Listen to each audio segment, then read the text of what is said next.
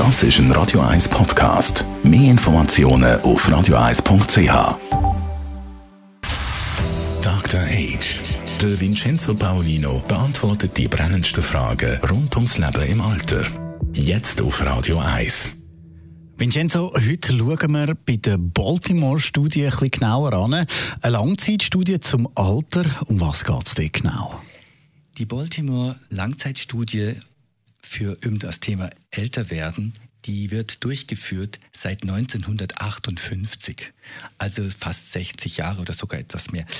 Und in die Studie kommen Menschen ab 20 Jahre immer wieder, werden aufgenommen in die Kohorte und die durchlaufen dann alle drei Jahre einen standardisierten Test, also über Fähigkeiten des Gehirns, über ihren Körperzustand, Körperzusammensetzung und ein paar Sachen mehr.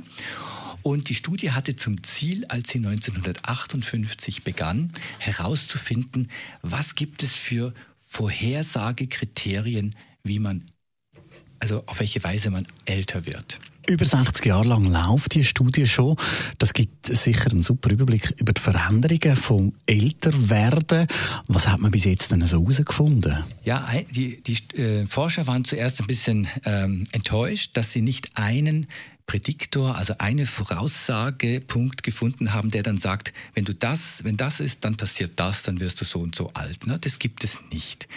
Und stattdessen stellen sie fest in dieser 60 Jahre lang dauernden Studie, dass, dass, dass die Variationen des Älterwerts sehr groß sind und dass es nicht einen Faktor gibt, sondern mehrere Faktoren.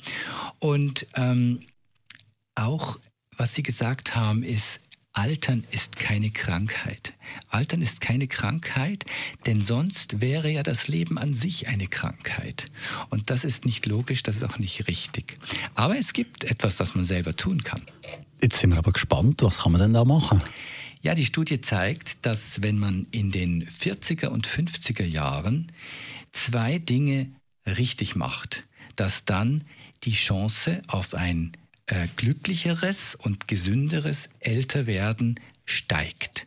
Nämlich die erste Sache, die man machen muss oder auf die man achten muss, ist, dass man in den 40er und 50er Jahren seine Mobilität und sein Gleichgewichtssinn nicht verliert, sondern eher stärkt. Das heißt, Punkt 1, Tipp für die Hörer, wenn sie zwischen 40 und 50 sind, äh, zwischen, nein, zwischen 40 und 60 muss ich sagen, dass man dann heute noch oder morgen anfängt mit Spazieren gehen, mit Gleichgewichtsübungen, mit einfach die Mobilitätsmuskulatur stärken. Denn die Mobilitätsmuskulatur und das Gleichgewicht haben nicht nur etwas zu tun mit der Muskelmasse, sondern auch mit bestimmten Aktivitäten im Gehirn. Und eine stärkere Aktivität im Gehirn zu diesem, in diesem Jahr zwischen den 40er und 50er Jahren ist ein Voraussagepunkt für das spätere Mobilitätsverhalten in den 70er, 80er und 90er Jahren des Lebens. Das hat mich sehr fasziniert und es ist vor allen Dingen ohne großen finanziellen Aufwand möglich, etwas zu tun. Und jetzt hast du gesagt, es gäbe noch etwas Zweites.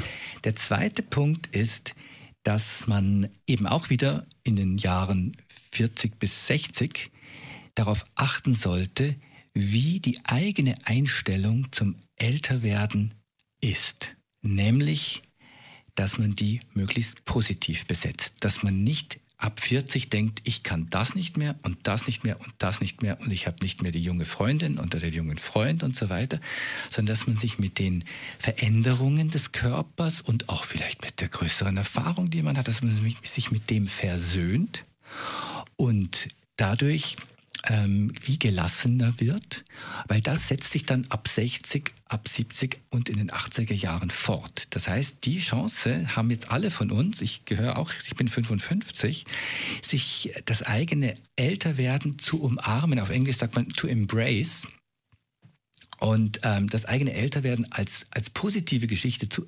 umarmen, statt sie von sich wegzuschieben und die nächste Botox-Spritze, sage ich jetzt ein bisschen plakativ, oder den nächsten äh, Operationstermin beim Schönheitschirurgen zu suchen. Das ist eigentlich, das wäre der Weg, der dann dazu führt, dass man mit den Jahren und Jahrzehnten eigentlich immer unglücklicher wird. Danke vielmals, Vincenzo Paulino, unser Dr. H. Mehr von ihm dann heute in einer Woche oder natürlich jederzeit auf radio1.ch. Dr. Age. Jeden Sonntag auf Radio 1. Unterstützt von Alma Casa. Wohngruppe mit Betreuung und Pflege rund um die Uhr. www.almacasa.ch